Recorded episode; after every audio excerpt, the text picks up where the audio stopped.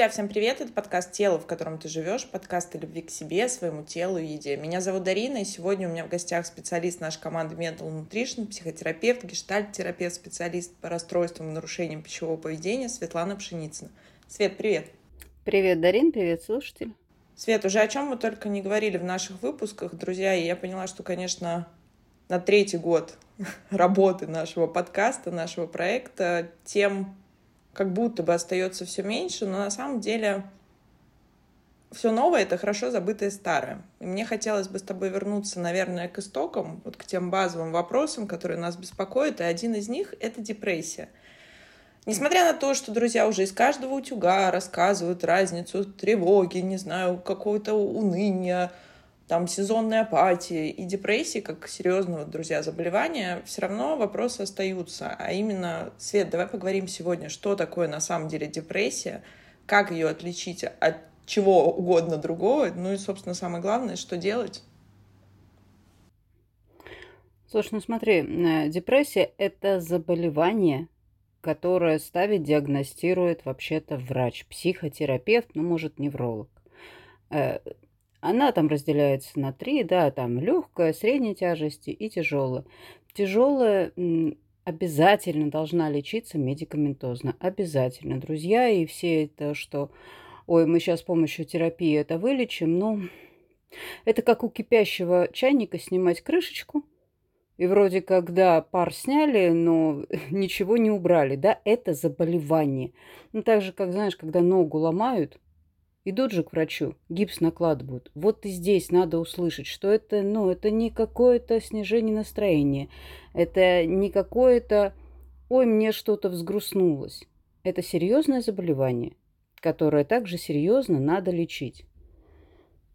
Оно характеризуется в основном, ну, оно ставится после двух недель какого-то сниженного настроения, э, проблем со сном, сниженное настроение, проблемы со сном. И там, не знаю, невидение красок, да, скажем так, вот такое.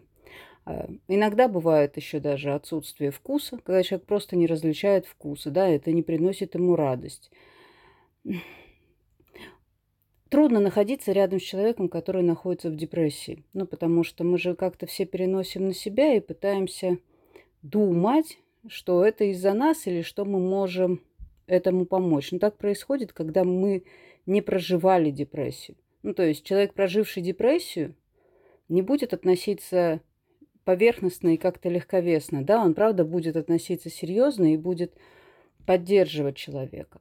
А того, кого эта чаша сия миновала, будет относиться, ну, как, да ладно, встряхнись. Ну, ладно, пойдем погуляем. Ну, как будто, знаешь, так, ну, обесценивающе. И не то, что он его не любит или как-то относится, он просто на самом деле не знает, как помочь. И вот здесь важно, чтобы он поддержал. Но поддержка хочется, знаешь, хочется такой поддержки, чтобы она была не, не обесценивающая, а такая, ну, я понимаю, как тебе плохо. Да, я не проживал, но я вижу, как ты переживаешь. Скажи, может, чем-то тебе помочь. Или там, поддержать в походе к психотерапевту.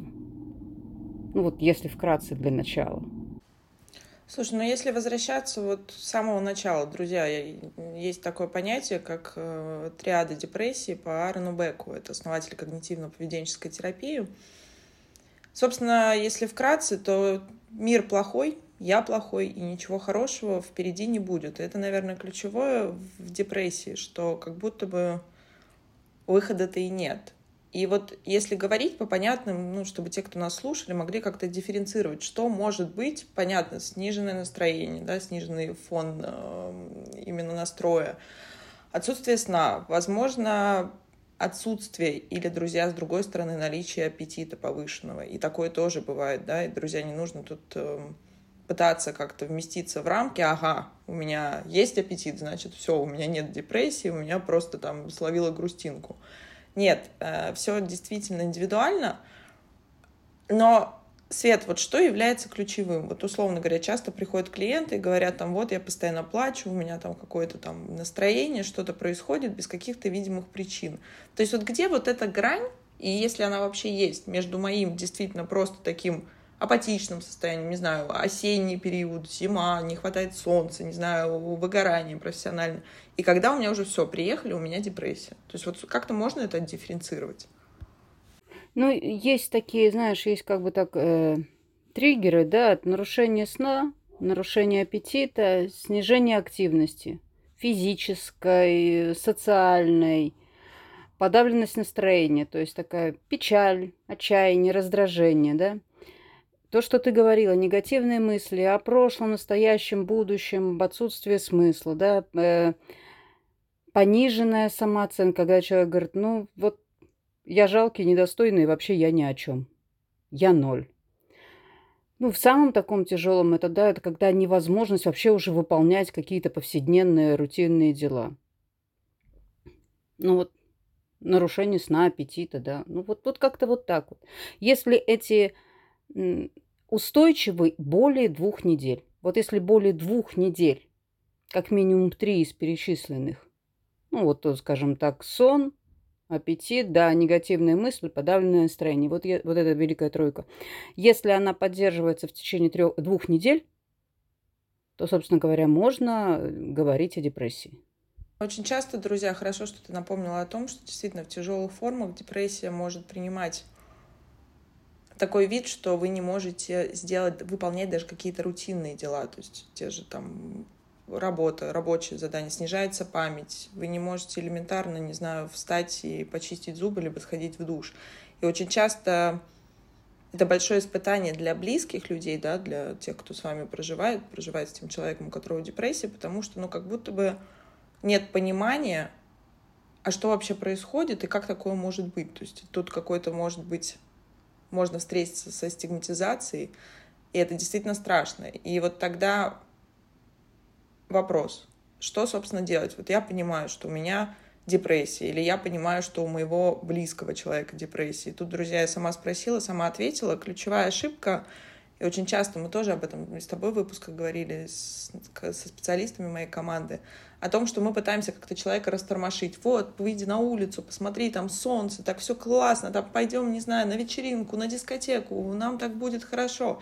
Да нет, друзья, к сожалению, к огромному, но так депрессия не лечится, и в, этой, в этом вопросе, наверное, я достаточно однозначно, что в любом случае это психотерапия, а в случаях, о которых говоришь ты, та самая тяжелая депрессия, это, конечно, фармакология. И это не стыдно, это не страшно, это просто ну, собственно, те биохимические процессы, которые в нашем головном мозге могут нарушаться. И вот тогда, возвращаясь к моему вопросу, Свет, то есть, собственно, вот я понимаю, что у меня, скорее всего, ого, звоночки депрессии. Что делать-то? Собственно, куда идти, к кому обращаться? Первое, что можно рекомендовать, это идти к врачу, к доктору, психотерапевт с медицинским образованием, невролог, который уже поставит или опровергнет этот диагноз, да, депрессии. Если диагноз будет поставлен, он также скажет, э, пропишет какие-то медикаментозные фармы. И чаще всего в последнее время э, медицинские психотерапевты и неврологи назначают психотерапию. Ну, потому что это, правда, является очень важным составляющим. На одной фарме не вылечишь. То есть ты запустишь эти биохимические процессы организма, но скорее всего, сложно будет э, пройти то, что запустило эту депрессию. Ну, какой-то травмирующий, какое-то э, переживание, да, ну, там, не знаю, там, пострадовая депрессия. То есть, да, химическое сделается, а сама вот это, само принятие этого состояния без терапевтической поддержки не произойдет. Поэтому для начала нужно диагностировать нужно понять и признать, что да, вот, ну, вот так случилось, что у меня депрессия. И дальше уже принимать необходимые меры.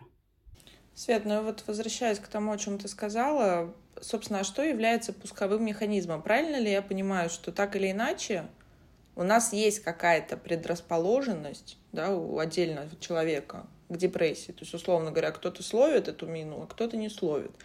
И вот вопрос, что может стать в этом месте триггером. То есть что-то же есть какой-то пусковой крючок, который вот, собственно, запускает процесс, механизм депрессии.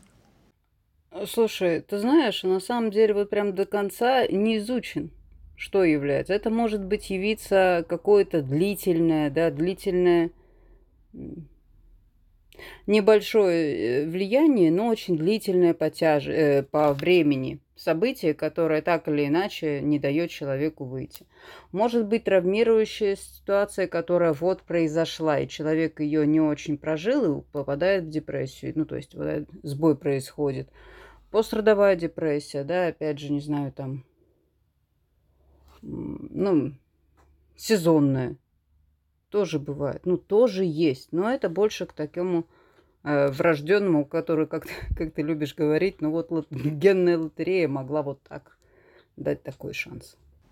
Ну да, друзья, мы не забываем, что это действительно генетическая лотерея, и я это говорю в каждом выпуске практически, когда мы говорим о тех или иных каких-то наших синдромах, симптомах, расстройствах и всем остальным диагнозам, которые мы часто любим сами себе ставить, что мы не выбираем. Ну вот так складывается, и мы действительно с вами в том числе набор различных химических формул, и это тоже нельзя отвергать. И если говорить о психотерапии, которая, безусловно, должна быть в комплексе с, с фармой, да, то есть если это необходимо, то как работает здесь терапия, Свет, вот именно в вопросе депрессии? Потому что, друзья, повторю, почему мы делаем очередной выпуск, посвященный депрессии, потому что самое страшное в этом, что человек в состоянии депрессии очень быстро поддается аддикциям. Мы берем психоактивные вещества, алкоголь, не знаю, наркотики, все что угодно. То есть, в принципе, все, что, обостр... все, что может обостриться, оно обостряется в этих процессах.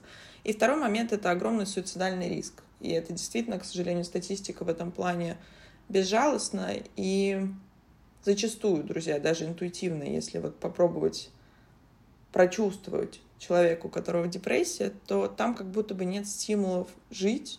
И, наверное, действительно становится не, моготу жить в том теле, в котором да, человек находится. И вот на что здесь направлена свет-терапия? То есть как оно, по сути, должно строиться? И, друзья, вот задаю вопрос Светлане, и вам помечаю, будьте в этом месте, наверное, ответственны прежде всего перед собой, потому что мне, правда, хочется верить, что все наши коллеги, занимающиеся помогающими профессиях, отдают себе отчет в том, что не каждый психолог, и в целом психологи чаще всего не берутся за психотерапию именно депрессии. И это действительно серьезное заболевание, которое требует определенного подхода. Поэтому если у вас или у вашего близкого есть именно депрессия, поставлена как диагноз, то лучше, собственно, проходить терапию у психотерапевта и в комплексе с врачом-психиатром. И вот, Свет, дублирую вопрос. Вот как здесь работает психотерапия? На что она направлена? Сколько она длится примерно по времени? Если депрессия это явление, ну, такой, является ответом на психотравмирующее обстоятельство, тогда, конечно, мы работаем с этим психотравмирующим обстоятельством. Ну, условно мы э, разбираем причину, что явилось вот этой причиной, вот этим пусковым, да, этим триггером, что э, психика справилась таким образом. И помогаем справляться там, не знаю, с утратой, с разводом, с рождением ребенка или с другим каким-либо, иногда даже кажущимся э, счастливым событием. Справляемся, переживаем, проживаем и выходим.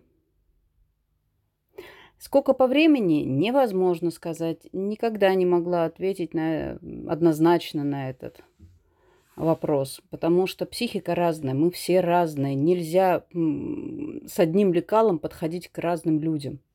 Кому-то достаточно будет, не знаю, там условно 10 встреч, а кому-то 20 будет недостаточно. Психика у всех разная, ответы на события у всех разные. Как проживется, как пойдет. Скажи, пожалуйста, а вот что делать близкому, ну, близким людям. То есть если у моего, условно говоря, там мужа или жены, или ребенка, или у матери или отца депрессия.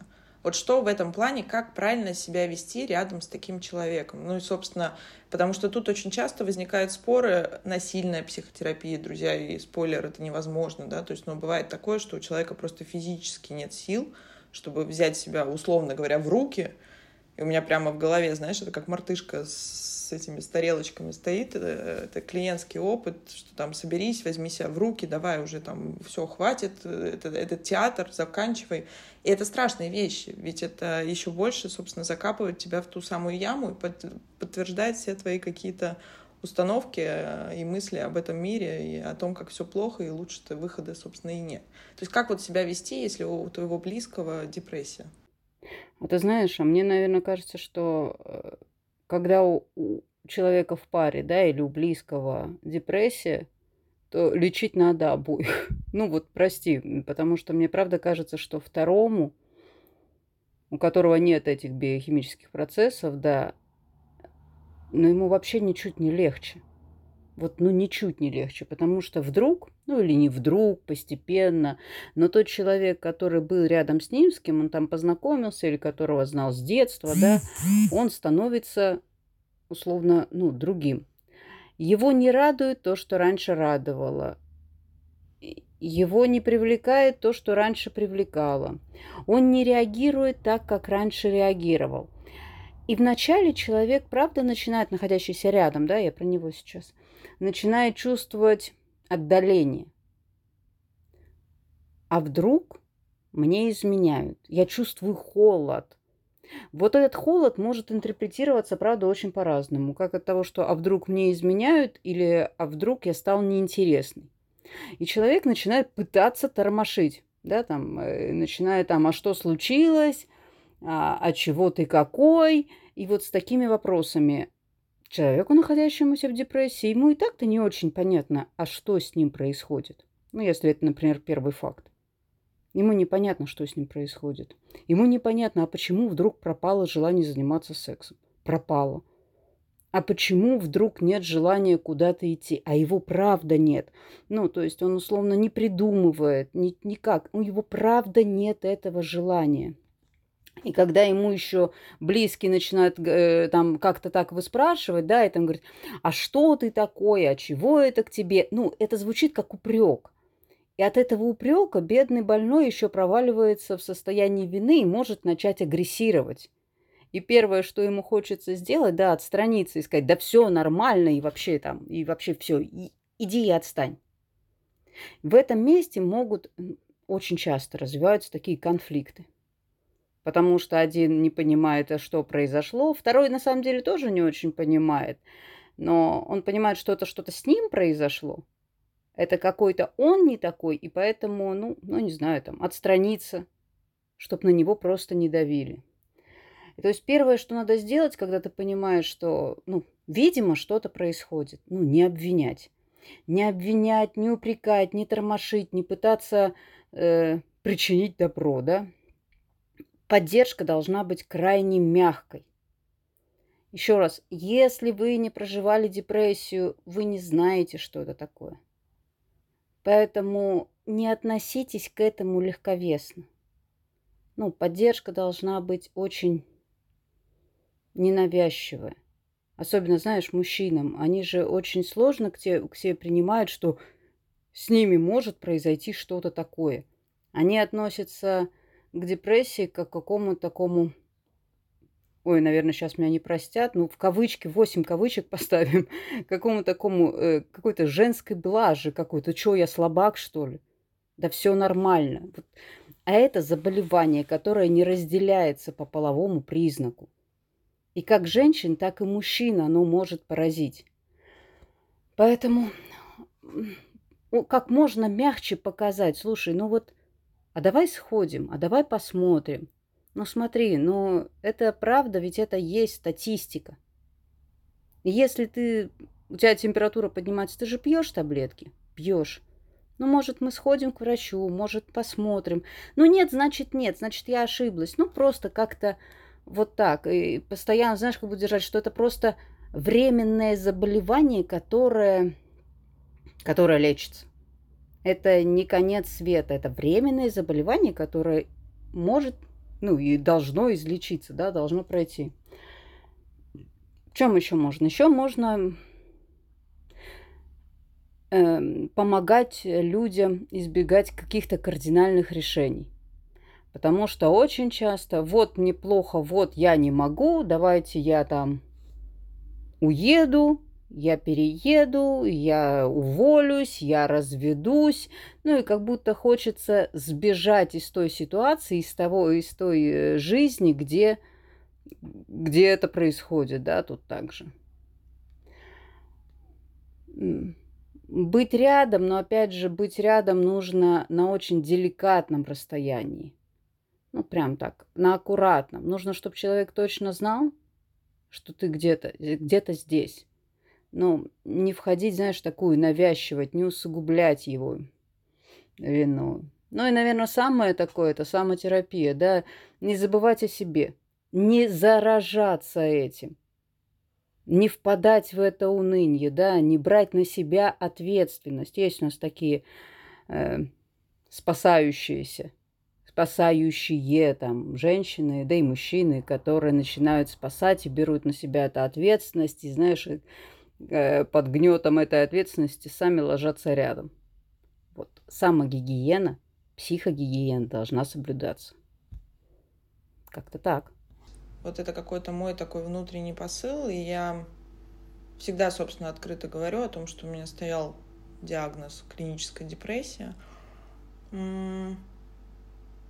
Тут, наверное, вот и самообман какой-то, да, потому что очень часто депрессию мы ассоциируем со слабостью, я имею в виду тут все-таки со стороны да, клиента, со стороны обывателя, который никак не связан, да, собственно, с психологией, с каким-то вообще психообразованием, наверное, базовым. Потому что очень страшно признать диагноз, то же самое, как биполярное расстройство, о котором сейчас, с одной стороны, стало модно говорить, а с другой стороны, ну, как будто бы со мной что-то не так, как будто бы я какой-то не такой, и вот все остальные смогли, а я не смог. Я сломался, и мне теперь как-то нужно починиться, а поскольку чиниться страшно, особенно если мы говорим о фарме, а проще делать вид, что этого нет. И, Свет, согласись, ведь многие люди годами живут с депрессией и считают, что это нормально, что в целом вот эти оттенки серого, чуть вот блекнущий вот этот рассвет, там где-то солнце далеко-далеко за облаками, это как будто бы норма. И вот, наверное, в завершении, друзья, мне хотелось бы сказать, что нет такого диагноза, который, собственно, стыдный. Он не, никак не коррелируется с силой воли, никак не коррелируется с вашим, не знаю, с вашим внутренним стержнем, опорой. И, наверное, вот тут, чем раньше вы, наверное, не то чтобы признаете, а просто примете или хотя бы наберетесь в себе смелости обратиться к специалисту, тем быстрее это закончится. И абсолютно точно, как сказала ты, это все временно, и депрессия имеет свойство проходить, это прекрасно. И вот, наверное, мой последний вопрос, а какая жизнь вообще после депрессии? Что-то меняется вообще, условно говоря, человек до депрессии, человек после депрессии? Кардинально меняется. Ну, на самом деле, знаешь, когда ты... Э, у меня была депрессия, у меня была диагностированная депрессия, я могу это говорить изнутри. Я, наверное, так поэтому так живо и так проживающе говорю, что я знаю, что такое находиться в депрессии. У многих психотерапевтов, кстати, была депрессия проживают, потому что боль человеческая не проходит мимо нас. И не всегда мы успеваем снять или надеть этот белый халатик, чтобы как-то оградиться. Э, в депрессии, знаешь, ничего не надо, ничего не хочется. Э, выполняешь очень функционально жизнь. Ну, надо покормить ребенка, покормила. Надо сходить на работу, сходила. Очень функционально. Нет вкуса жизни, нет цвета, нет интереса очень функционально, как железный дровосек. Идешь и делаешь. Идешь и делаешь. Я помню, когда стали действовать антидепрессанты, ну так уже хорошо, они же очень медленно начинают, потихонечку, потихонечку. И так вот, когда я помню, что я ем салат, ну тоже было на море, я ем салат и понимаю, что он обалденно вкусный. Я чувствую его вкус как... Ну, я ощущаю не просто как вкус, как вот раньше, да, а я получаю удовольствие, я ощущаю радость, и, и это прям такое незабываемое ощущение. Прям, ну, это радостно. Это очень радостно, и потом это стало все больше, больше, больше, и теперь это, ну так, навсегда со мной. Я к тому, что, правда, вот даже такие врачи, да, вроде, ну вот я сама психотерапевт, я же знаю, как это выглядит, знаю.